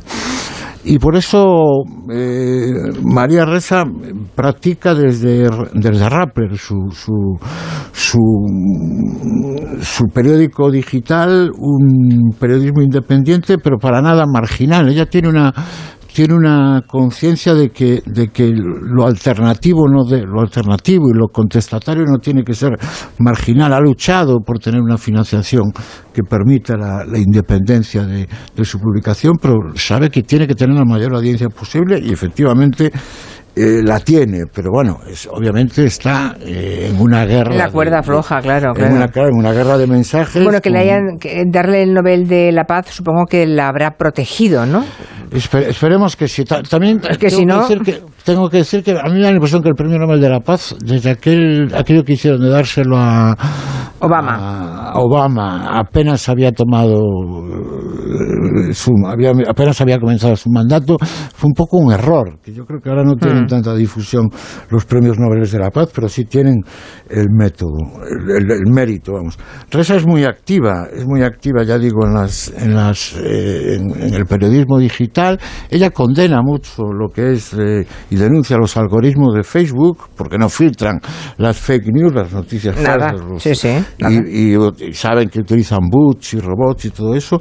Pero ella misma ha sido víctima. Eh, María Reza ha, habido días que ha recibido 90 mensajes de odio en su en su cuenta personal. para, los que, para los que quieran conocerla, ¿hay algún creo que tenías algunas propuestas ¿no? para los tengo, oyentes. Tengo, varias propuestas. Una, hay una entrevista con María Reza muy importante, muy bien hecha en el diario público, que se puede acceder a ella. Luego hay un documental que tiene el nombre internacional de A Thousand of Cats, eh, un millar de cortes, pero que en España ha circulado con el título de Ausencia de Verdad. Ausencia de Verdad. Mm. Sí, sí. Ha sido dirigido por Ramona Díaz y ha tenido gran éxito en, en Sundance. Eh, también decir que para la situación genérica de Filipinas hay un, hay un, un documental que se llama Aswan, escrito con, con, W y acabado en G, de Ale Savi, que es una descripción terrible de lo que es los asesinatos paramilitares y, y extrajudiciales en Filipinas. Y bueno, creo que tenemos por ahí el, el tráiler. Un tráiler, sí. Maria Ressa was one of four journalists named as Time Magazine's Person of the Year. Maria won't be afraid. I'm Maria. afraid for her. Bueno, yo solo me queda, Julia, insistir en eso, que aquí muy cerca, en Coruña, tenemos esa víctima, al coruñés Diego Bello, un chaval joven eh, que tuvo suerte en Filipinas, un surfer, y que la policía hizo lo que hace habitualmente, le, introdujo clandestinamente una cantidad de, de, droga, lo detuvo y disparó. disparó contra él. Y su familia, creo que el año pasado han recuperado el, el cadáver y siguen intentando la, la, persecución de los responsables y espero que lo logren. Duro con Filipinas. Mm, pues sí. Hable. Vale. Noelia, Noelia Danez nos quería contar cosas de seguramente el cineasta más famoso de la historia, que es Alfred Hitchcock, pero no tanto de él como de la director, ¿no? Como de la, de la relación que tenía con, con algunas mujeres. Yo todo lo que sé de Alfred Hitchcock respecto a las mujeres no es nada bueno. Yo no sé, Noelia, si me vas a cambiar la visión, no, pero he oído auténticas barbaridades de cómo trataba a las actrices y al entorno femenino. Igual igual lo que tú sabes es distinto, no sé. No, no, no, no, no. Eh, te ratifico en eso. Mira, hablaba Antón de un machista asqueroso, pues aquí tenemos a otro. Además es que la semana pasada cumplía Tipi Hedren 92 años y volvió a acordarse de él eh, como lo que fue, un verdadero hijo de puta. Si me lo perdonáis porque lo dijo ella así. Lo dijo la propia Tippi Hedren así, o sea que sabemos que el historial de él con las actrices es Tippi Hedren, que es la, perdona, la madre de Melanie Griffith, ¿no? Eso es, la abuela de Dakota Johnson y la, protagonista de Los pájaros y de Marnie la ladrona, las mm. dos pelis ya pues de los 60, ¿no? Deben ser las dos. Eh, sí, es la que más se ha quejado, pero bueno, Vera Miles también se quejó muchísimo. Luego él también debía ser muy selectivo, ¿no? Con las víctimas, que pasa eso a veces también con este tipo de sujetos. Bueno, la cuestión es que mm, yo creo que nuestra historia cultural reciente no sería la misma sin el cine de Hitchcock. Eh, y Hitchcock no habría hecho el cine que hizo sin la colaboración y la ayuda de dos mujeres, su esposa, que fue co-guionista, intervino en muchas de sus películas, eh, fue incluso script y ayudante de dirección, Alma Reville, y también eh, Joan Harrison, que produjo y escribió también algunas películas para él. Si os parece bien, vamos a empezar con Joan Harrison. Anoche soñé que volvía a Manderley. Me encontraba ante la verja pero no podía entrar porque el camino estaba cerrado. Bueno, esto es un homenaje que le hago yo a mi amiga Nuria Torreblanca, que le gustan mucho los inicios de películas. Y como ella me regaló un viernes, el, el, yo tenía una granja en África. Sí, sí, sí. Esta es la otra molona noche soñé, ¿no? Eh, y bueno, es que eh, Joan Harrison escribió el guion de Rebecca. Es una película del año 91. Ella escribió el guion junto con Robert Sherwood. La nominaron al Oscar en ese año y la nominaron también otro guion de otra película que es enviado especial y que en esta ocasión coescribió con Charles Bennett. Es decir, que es en ese momento, en los años 40, una guionista muy reconocida y con el tiempo va a devenir también en una importantísima productora en Hollywood hasta más o menos año 55 que deja de hacer cine por allí. Esta es una, una chica que estudió en la Sorbona y en Oxford y que en el año 33 estaba trabajando de dependienta, pero le encantaba el cine, eh, le interesaba muchísimo, había visto muchísimo cine y de pronto se encuentra en un periódico un anuncio de un estudio londinense en el que están reclutando a secretarias. Entonces ella no tiene idea de secretariado, pero le parece que es una buena manera de entrar al mundo del cine y se encuentra cuando llega al, a hacer el, el, proceso de selección con que quien ha puesto el anuncio es Hitchcock, ¿no? Entonces, bueno, lo que cuentan en una biografía que tenido ocasión de consultar, que no se ha traducido al castellano, pero se publicó el año pasado, que se titula Phantom Lady, es que ella eh, lleva a cabo una verdadera escena a los Hitchcock en ese momento cuando se da cuenta de que es él quien está reclutando una secretaria porque finge ante el encargado, digamos, de, de guardar este proceso eh, que, su, que una de sus hermanas está de parto y que tiene que salir corriendo al hospital. Entonces le pide, por favor, que haga ella la entrevista saltándose una larga fila ¿no? de, de candidatas que hay. Y entonces, bueno, pues le permiten entrar a, al encuentro, a la entrevista con Hitchcock. Él le pide que se quite el sombrero y cuando ella lo hace descubre una melena rubia. Entonces él se queda absolutamente deslumbrado. Claro, ya sabemos la obsesión de Hitchcock con las rubias. Y le dice, bueno, hablará usted, hablará usted alemán porque yo ahora mismo necesito una secretaria que me ayude con el hombre que sabía demasiado. Él tiene que entenderse con Peter Lorre y con Alfred Jansch. Y ella le dice, no, pero hablo francés. Y le dice, bueno, pero da igual, estás contratada, vámonos a comer que tengo mucha hambre. Y a partir de ese momento empieza una relación que va a durar mucho tiempo. Eh, porque además ellos comparten eh, otro, tienen otro interés común junto con el cine, que es el crimen. A ella le interesan muchísimo los crímenes también, y entonces se dan cuenta enseguida de que tienen eso en común y de que puede, de que esta, esta digamos, comunidad de intereses puede tener un desarrollo artístico. Van a trabajar juntos en muchísimas películas. Eh, hay un momento en el que ella se separa de Hitchcock y hace cine, bueno, pues con grandes estudios, con Universal, hace cine con Siemac, hace cine con Montgomery. y después, o sea, aprendió, vamos, o sea, bueno, claro, aprendió enormemente. claro, o sea, todo. Y, de, y él, a cambio, lo que consiguió de ella es el toque de suspense. O sea, parece que quien está detrás del método, digamos, Hitchcock para generar situaciones de suspense e historias de suspense es Joan Harrison. Esta es una mujer, además, con una personalidad extraordinaria, eh, que cuando tiene que decir no, dice no. Le dijo no a, Howard Hughes en, en RKO. Cuando él dio la orden de que en adelante todas las películas que se hicieran serían de fornicación y lucha, ella dijo, pues muy bien, ahí te quedas. y se marchó de RKO.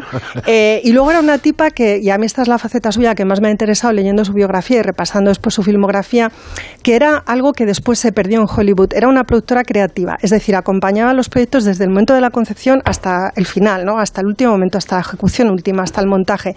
Y cuando acompañas ese proceso tanto tiempo, quiere decir que no eres una productora ejecutiva, sino que realmente estás creando. O sea, que hay algo en el cine de, de Hitchcock y de muchos otros directores de la época, de la época dorada de Hollywood, Hollywood que, que, que, que claramente está vinculado al impulso, digamos, eh, de esta Joan Harrison, que es una personaje absolutamente maravillosa y fascinante. Bueno, como os digo. Y muy desconocida. Y muy desconocida, una Phantom Lady, ¿no? Personaje, aceptamos Sí, personaje. no, no, aceptamos, pero da igual. Pero bueno, sí, hoy, nos lo permitimos, ¿no? Eh, como digo, eh, hace cine por su cuenta y después vuelve otra vez a encontrarse con Hitchcock cuando él decide comenzar a hacer televisión con Alfred Hitchcock presenta y la hora de Alfred Hitchcock.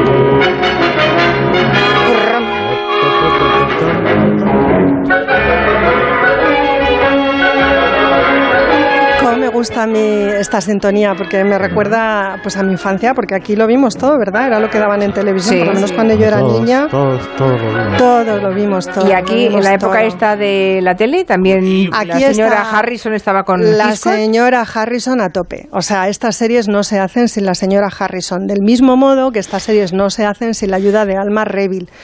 Hemos sabido más de la relación de Hitchcock con su mujer Alma Reville, pues a raíz de la publicación de una biografía que se tituló en inglés Alfred Hitchcock and the Making of Psycho, que cuenta cómo se hace psicosis, y en esa biografía está basada la peli que se titula Hitchcock, que seguramente mm. muchos de los oyentes han, visto, ¿no? Una mm. peli protagonizada por Anthony Hopkins, que está muy bien mm. caracterizado, y por Helen Mirren. Y bueno, una peli que yo creo que dulcifica un poquito lo que por otro lado el libro sí que cuenta, que es que la relación entre estos dos es tan perversa como el cine de Hitchcock, porque bueno... Eh, ¿De Hitchcock con su mujer? Sí, y de su mujer con Hitchcock, porque ¿para qué vamos a...? Bueno, aquí había bidireccionalidad. ¿No se ponían cianuro en el café con leche por la mañana? O... Mm, eh, parece, parece ser que, por ejemplo, lo que es el sexual intercourse, o sea, la cosa sexual no la trabajaron mucho y ahí había... pero ella trabajaba mucho fuera de casa, ¿no? No lo intentaba, pero yo creo que sin éxito. De hecho, lo que hombre, siempre... No me extraña, porque, claro, porque era un hombre... Que tenía espantosa, claro, repelente. Sí, sí. Bueno, Tipi Hedrin se refiere a él como cerdo asqueroso, gordo asqueroso, en fin, toda una serie de cosas. Claro, es que... Eh, Noelia, ¿tú crees que Alma, que se llama así la... La mujer de Hitchcock. La mujer. Alma. Bueno, pues se llama Alma también la asociación, el sindicato de guionistas de España. Sí, lo sé, estoy afiliada. ¿Y tiene que... Alma viene de esta Alma? no. No, es Creo que es un acrónimo.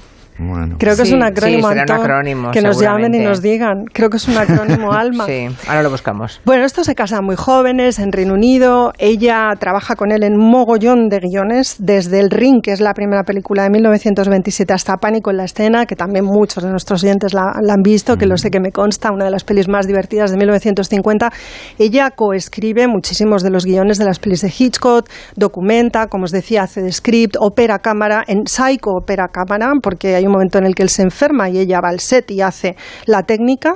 Eh, y luego, pues cuando ya a Hitchcock le ofrecen hacer la primera película en Estados Unidos, que es precisamente Rebeca, ella que ya ha tenido a la única hija que tiene este matrimonio, de lo que aparentemente fue el único polvo, vais a perdonar, pero es lo que por lo visto pasó, pues entonces ella se viene, a Estados, se va, a Estados Unidos y se dedica a ser ama de casa y madre, pero eh, sigue trabajando en las películas de Hitchcock, como os decía, en Psycho, por ejemplo, lo hace, lo que pasa es que no salen los títulos de crédito.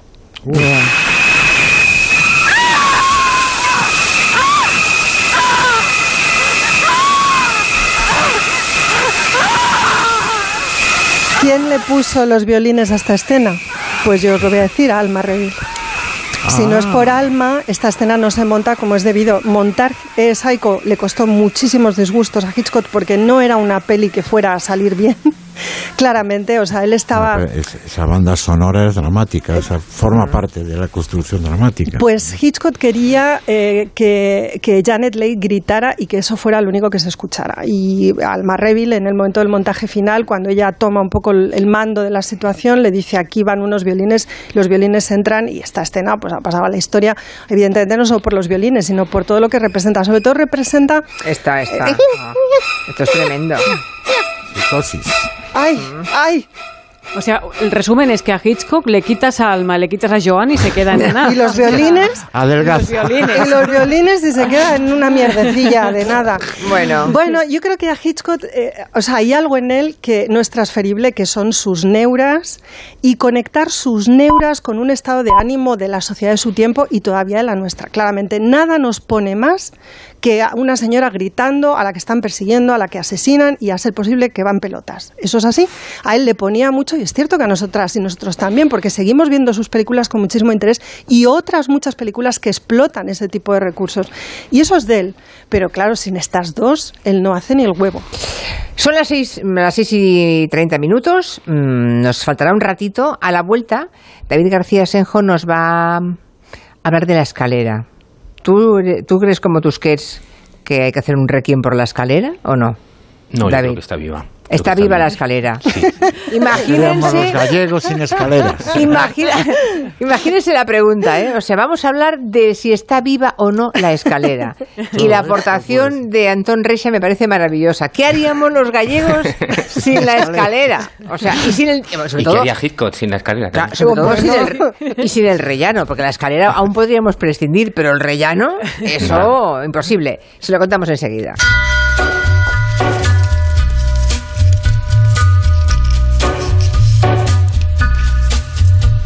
En Onda Cero, Julia en la Onda, con Julia Otero. On a gathering storm comes a tall, handsome man in a dusty black coat with a red right hand. Tu hogar, donde está todo lo que vale la pena proteger. Entonces, estando dentro de casa, puedo conectar la alarma. Claro. Por ejemplo, de noche podéis conectar solo el jardín y moveros tranquilamente por la casa, o también alguna zona dentro, lo que queráis. Con las cámaras del exterior y los sensores de las puertas se detecta cualquier cosa, y así nos anticipamos. Pero lo más importante es que si lo necesitas hay personas al otro lado. Nosotros estamos siempre ahí. Si para ti es importante, Securitas Direct. Infórmate en el 945 45 45.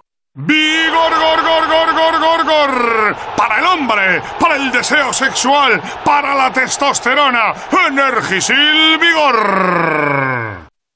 Ocho finalistas. En la final te lo voy a poner muy difícil, José. Un solo ganador. Sois verdaderas estrellas. Llega la gran final. ¡Ole! ¡Viva la voz senior! Llega el momento de conocer a... La mejor voz senior de este país. La voz senior. Gran final. Mañana a las 10 de la noche en Antena 3. La tele abierta. Aprovecha en Carrefour, Carrefour Market y Carrefour.es, porque solo hasta el 30 de enero te descontamos el IVA en todos los jamones y paletas en pieza. Descuento para próximas compras. Válido en Península y Baleares. Carrefour, todos merecemos lo mejor. ¿Cansado de la semana? ¿De los niños? ¿Cansado de estar cansado? Revital con ginseng y vitamina C ayuda a disminuir el cansancio y la fatiga. Toma Revital, porque Revital... ¡Funciona! La vida es como un libro y cada capítulo es una nueva oportunidad de empezar de cero y vivir algo que nunca hubieras imaginado. Sea cual sea tu próximo capítulo, lo importante es que lo hagas realidad. Porque dentro de una vida hay muchas vidas y en Cofidis llevamos 30 años ayudándote a vivirlas todas. Entra en cofidis.es y cuenta con nosotros. Hola, soy Belén Rueda y quiero preguntarte, ¿para qué sirve una manta? Sirve para acurrucarte, para darte calor, pero una manta es mucho más. Puede ser la salvación de niños que no tienen nada para abrigarse este invierno. Hazte socio de UNICEF en unicef.es y ayúdanos a llevarles mantas y abrigo para evitar que mueran de frío. Morosidad, falta de puntualidad o retraso, en especial en el pago de una cantidad de vida o en la devolución de una cosa. En Alquiler Seguro trabajamos para que nunca tengas que conocer el significado de esta palabra. Por eso, mantenemos la morosidad en el 0% y te garantizamos el cobro puntual de las rentas el día 5. Infórmate en alquilerseguro.es. Alquiler Seguro, protección, propietarios. Acidez, pesadez de estómago, alivio rápido con Sistema Alfa. Sistema Alfa contiene jugo de aloe vera y vitamina C para regular el tránsito intestinal en las digestiones pesadas. Sistema Alfa, de Pharma OTC. ¿Cansado de la semana? ¿De los niños? ¿Cansado de estar cansado? Revital con ginseng y vitamina C ayuda a disminuir el cansancio y la fatiga. Toma Revital, porque Revital... ¡Funciona! Si en los últimos tiempos tiene ojos saltones, párpados muy abiertos o visión doble, es muy probable que tenga enfermedad tiroidea ocular. En Clínica Moreiras, centro de referencia mundial, tratamos esta patología sin necesidad de operación. El diagnóstico precoz es clave. Póngase en contacto con nosotros pidiendo cita en Santiago de Compostela o a través de nuestra web clínicamoreiras.com. En Murprotec creemos que ahora es el mejor momento para invertir en un espacio sano y seguro, libre de humedades y con calidad del aire. Nuestros valores, confianza y seguridad, cercanía y profesionalidad. Orgullosos de ser madrileños. Estamos aquí con ayudas directas en apoyo a los hogares y empresas. Avanzar juntos nos hace únicos. Llámanos al 930 1130 o accede a murprotec.es.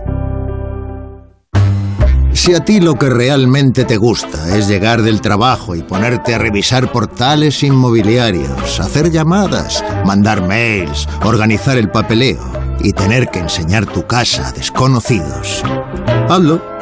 Si no, confía la venta de tu casa a los mejores profesionales y disfruta de lo que realmente te gusta. Gilmar, de toda la vida, un lujo. Cuando era un niño, mi abuela me partía los filetes en trocitos muy pequeños y a veces hasta se me hacía bola. Pero ahora que le cuesta un poquito tragar, yo hago lo mismo por ella y nos reímos mucho recordándolo. Además sé que no estoy sola. Si necesitas ayuda para el cuidado de una persona mayor en Madrid, confía en la Fundación Atilano Sánchez Sánchez. Restaurante Carlos Tartiere, lo mejor de Asturias en Madrid. Faves con almejas, fabada tradicional, arroces, pescados y mucha sidra. Calle Menorca 35, restaurantecarlostartiere.es. Quiero que la primera frase de la noche en la brújula sea una probable es que la Fiscalía del Supremo informe favorablemente a la admisión de la querella. En todo caso, con los datos se vaya Mazares. Buenas noches, se va. Siempre. Veamos cómo va el episodio. Ignacio Jarillo, buenas noches. Sí, otra jornada. Responsable en Moscú, Nicolás. La actualidad del día. El análisis de la jornada con rigor y el tono de Juan Ramón Lucas. Cada tarde a las 8 y cuando quieras en la web y en la app. Te mereces esta radio. Onda Cero, tu radio. Los fines de semana, Pablo Rodríguez Pinilla y Soledad de Juan nos acercan la actualidad del campo, el mar y el mundo rural en Onda Agraria. Hablaremos de campo, de cultivos, ganadería, pesca, innovación, alimentación. Jóvenes que apuestan por el campo como una actividad económica de presente y de futuro. Esta conectividad de los barcos puede ser la clave para ese relevo generacional. Este centro de investigación ha desarrollado un sistema de teledetección para el control. Onda Agraria, sábados y domingos a las 6 de la mañana y cuando quieras en la app y en la web de Onda Onda Cero. Te mereces esta radio. Onda Cero. Tu radio.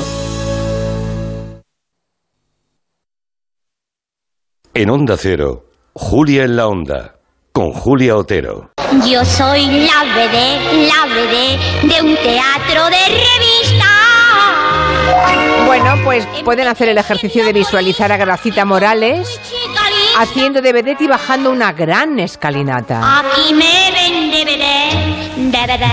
Es justo una, una escena de la película más bonita que ninguna. Bueno, no vamos a hablar de las escalinatas de las vedettes, sino de las escaleras que todos usamos, ¿no?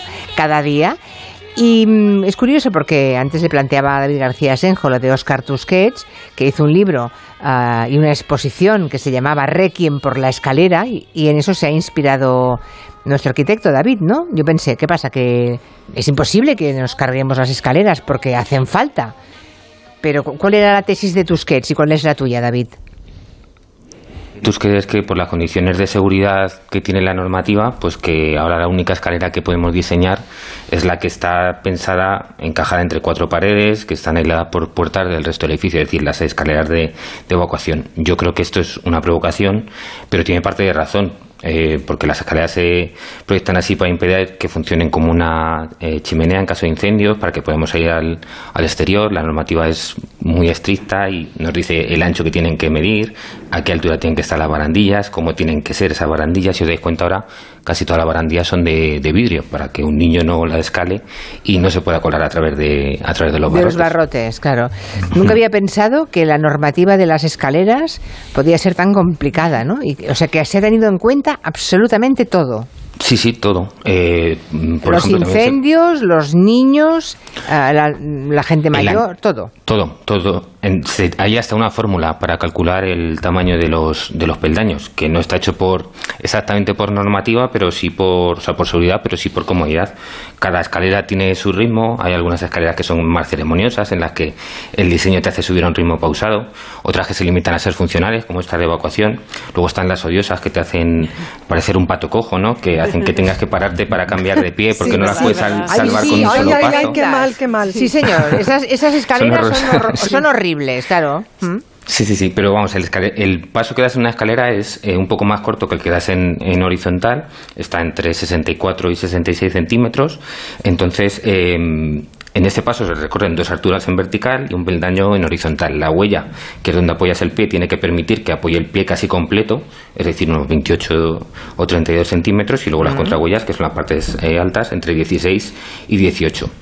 Eh, una escalera así es muy cómoda para subir y para bajar. Lo que pasa es que hay escaleras en las que los peldaños son más cortos y más altos, que son cómodas para subir, pero son bastante inseguras para bajar, porque la, la parte delantera del pie queda muy en el borde. Claro. Entonces, bueno, pues para impedir esto, la normativa impide que haya escalones cortados en diagonal en las mesetas. También impide algunas escaleras de caracol en los usos públicos porque son tienen un riesgo para, para esto para caídas. Tú vas corriendo porque eh, eh, tienes un, una emergencia y hay que tener mucho cuidado porque bajar es mucho más peligroso que subir. Yo entiendo, Entonces- entiendo, David, que estas normativas para las escaleras es tanto en edificios públicos como privados, en, to- en todas partes. Un, o sea, un arquitecto que hoy se ponga a construir un edificio o, o una casa particular tiene que Cumplir a rajatabla esa. En las casas, en las viviendas particulares, hay un poco más de libertad, porque al final. Eh, pero bueno, si tienes que pasar una autorización municipal, pues seguramente tengas que poner una barandilla de, un tipo, pero luego la puedes quitar. Eso sí, son más. Eh, pueden ser mm, como con más libertad, ¿no? Por, por ejemplo, las, en, las escalas en edificios públicos nos pide que cada metro y medio haya un descansillo. No solo por el que vas a descansar y, como decías antes, eh, aprovechar además que es como muy cinematográfico este descansillo, sino para que no parezca que está subiendo una escalera interminable que nunca subiría, ¿no?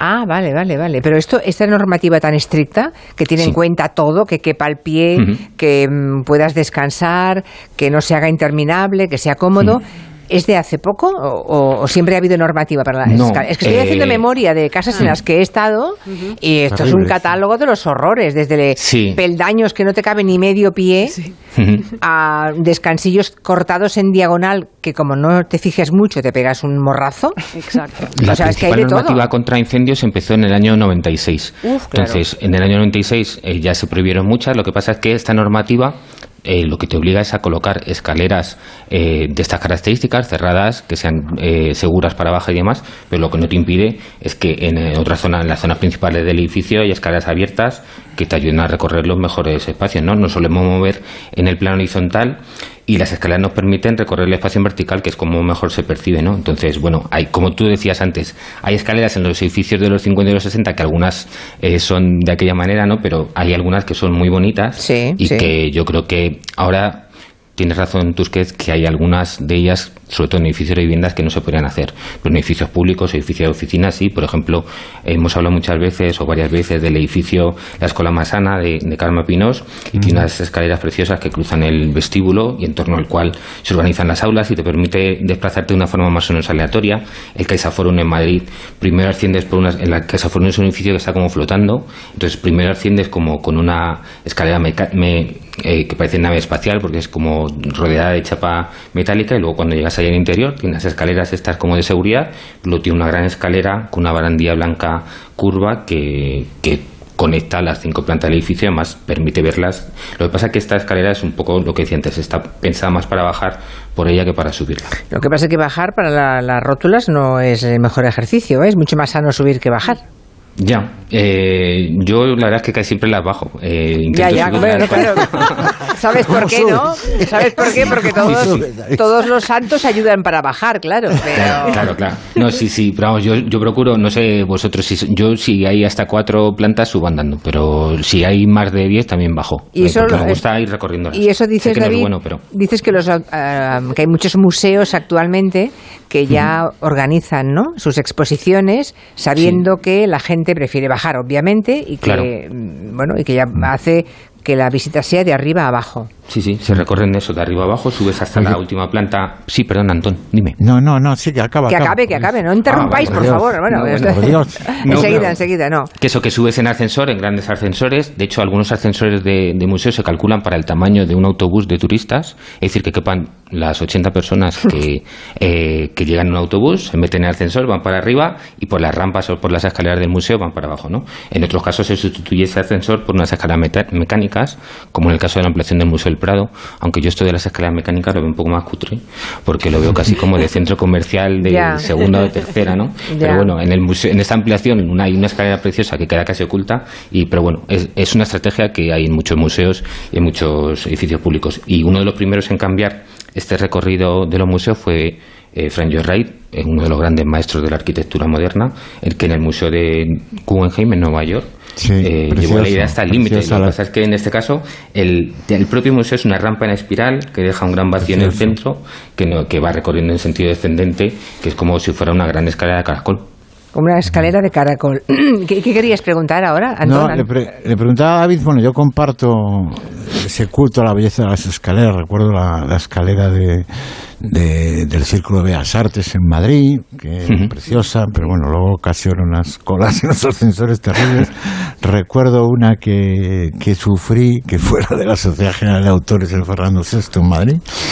Pero digo yo, si, si está regulado eh, de la misma forma lo que son las rampas para minusválidos, porque en el portal de mi casa, yo que ahora he pasado por la experiencia de, la minusvalía, hay una rampa, en el portal hay una rampa claro, es presuntamente para minusválidos, pero en realidad es por si no eres minusválido y en un estado de Llevas el carro. Quieres serlo. Ah, yo he visto rampas en edificios que son para rematar a minusválidos. Sí, sí, sí, vamos, es, vamos. algunas muy estrechas, muy empinadas, por favor, como vas a pasar por ahí Que bajas y chocas contra una farola. Claro, no, subir, subir por ahí la silla de ruedas todavía subirla, pero bajarla. No, Aterriza como puedas. Sí, sí, pero habrá, normativa, ¿no, David? Sí, sí, sí, está, está regulado. Eh, las rampas. Y, hay belleza posible arquitectónica en eso. Sí, sí, lo que pasa es que, claro, ocupan muchísimo porque para que una rampa sea eh, segura, eh, pues tienes un desarrollo de rampa. No sé si conocéis el, el MACBA y en Barcelona, que tiene una rampa enorme, pero es que es tan enorme porque, porque tiene que ser con la, con la pendiente, que es como de un 6%, o sea que es una pendiente. Creo que la máxima pendiente que puede subir es del 12%, pero en un tramo de 3 metros, o sea, muy poquito es lo que puede subir a esa pendiente. Y hay eh, rampas que se colocan como para Mm, eh, decir, bueno, eh, lo, ponemos para quedar bien, para quedar bien sí, pero vamos, es que no, no puedes subir casi ni con el carro de la compra, ¿no? Son rampas, bien queda. Y luego hay edificios en los que hay alguna persona con dificultades de movilidad,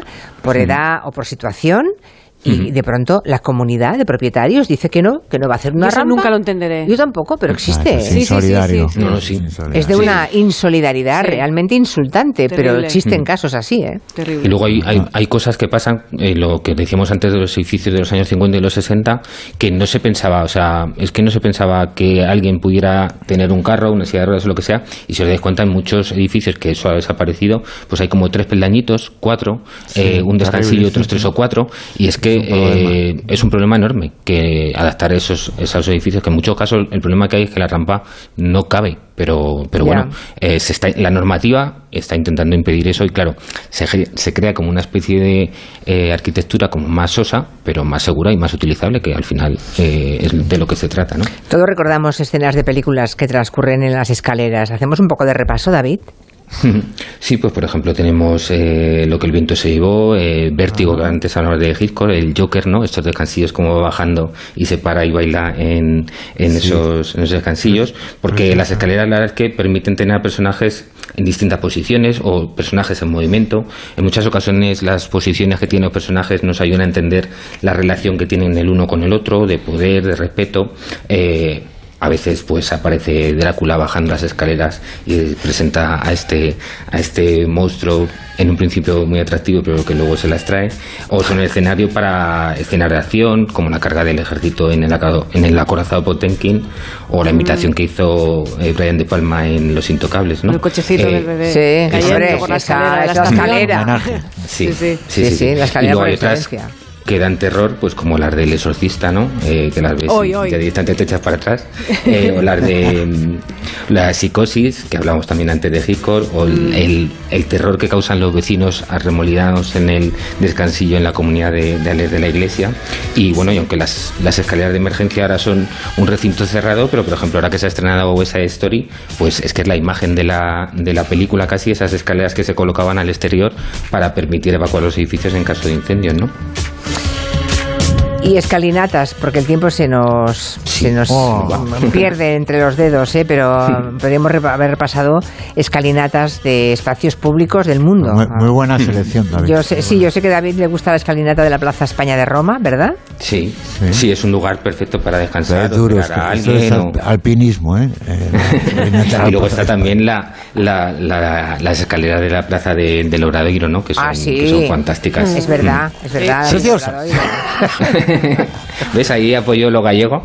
Y luego lo que quería recomendar, aparte del libro. Sí, pero ¿qué vas a votar? Yo voy a votar, digo, voy a votar Rigoberta, lo siento. Va a votar Rigoberta, aquí tenemos, tenemos extinción en el Comanche. Pero creo que quería recomendar un libro, al hilo sí, de quería recomendar un libro del arquitecto Santiago de Molina que se llama Todas las escaleras del mundo, editado por Ediciones Asimétricas, que es un libro en el que cuenta eh, estos, un poco cuál es el origen de la escalera, cómo se diseña y luego un montón de preciosas historias, pues por ejemplo el, llamado síndrome de la escalera, ¿no? que te acuerdas de algo cuando ya has bajado y ya no puedes dar la réplica a la persona a la que querías contestar, ¿no? Y historias preciosas y es un libro eh, muy muy recomendable porque Santiago escribe muy bien y aparte de contar mm, como cuestiones técnicas, hay toda una serie de historias muy bonitas que, vuelvo a repetir, todas las escaleras del mundo, Santiago de Molina. Todas las escaleras del mundo apetece, ¿eh? de Santiago de Molina. Sí, muy recomendable. Yo conozco una persona que, que, se dedica a la venta de pisos en una inmobiliaria importante y mm, recuerdo que me decía que una casa, hubo un tiempo en que en las casas se, se puso de moda, en las casas bien, ¿eh? de muchos metros cuadrados, se puso de moda subrayar espacios añadiendo algún escalón de bajada o de subida. De pronto, de pronto en el salón, por ejemplo, para diferenciar para diferenciar el salón del comedor, ¿no? Desniveles, ¿no? Había un desnivel. Pero claro, luego la gente va cumpliendo años, llega a los 80 y, y, eso es un horror, ¿no? Y luego vender esas casas es complicado. Y esto es verdad que estuvo de moda un tiempo, no sé en qué década debió... Pues mira, eh, esto empezó casi en los años 10 eh, o 20. Eh, se, hay una teoría de un arquitecto alemán que se llama austriaco, Adolf Loss, que la llama el Raumplan. Como, entonces cada espacio tenía su altura y pues un espacio servidor, una cocina, un baño tenía una altura menor que un que un dormitorio, un Qué salón. Mala idea y estaba, y, Qué daño sí, y, esto, y, eso lo he tenido que dibujar yo en la carrera y es un horror ir dibujando cada espacio con, con sus distintas alturas. Son espacios que son como muy ricos, pero luego son muy difíciles de que funcionen correctamente. Claro, y ahora que hay una, una dificultad física de alguien, sí, sí, sí. Ya, y, y luego me, esta persona que conozco me decía que esos pisos se venden muy mal. Claro, o sea que, bueno, que los bajen. la gente mayor dice, no, no, no, tiene demasiados no, no, escalones por ahí es dentro. Un problema, ¿eh? Es un problema, eso sí. Bueno, pues queridos míos, llegamos al final del Comanche. Ya sé que os habéis quedado todos con ganas de decir, pero mejor que se queden los oyentes con ganas de escuchar que que nos echen de más, ¿no? y como de Comanche se sale bailando, pues salimos Vamos. con esta canción de las Supremes. ¿Os gusta? Mucho, claro. claro. Es una de las canciones que ha puesto hace un ratito Miki Otero para glosar la vida en rota entre eh, población autóctona y americanos.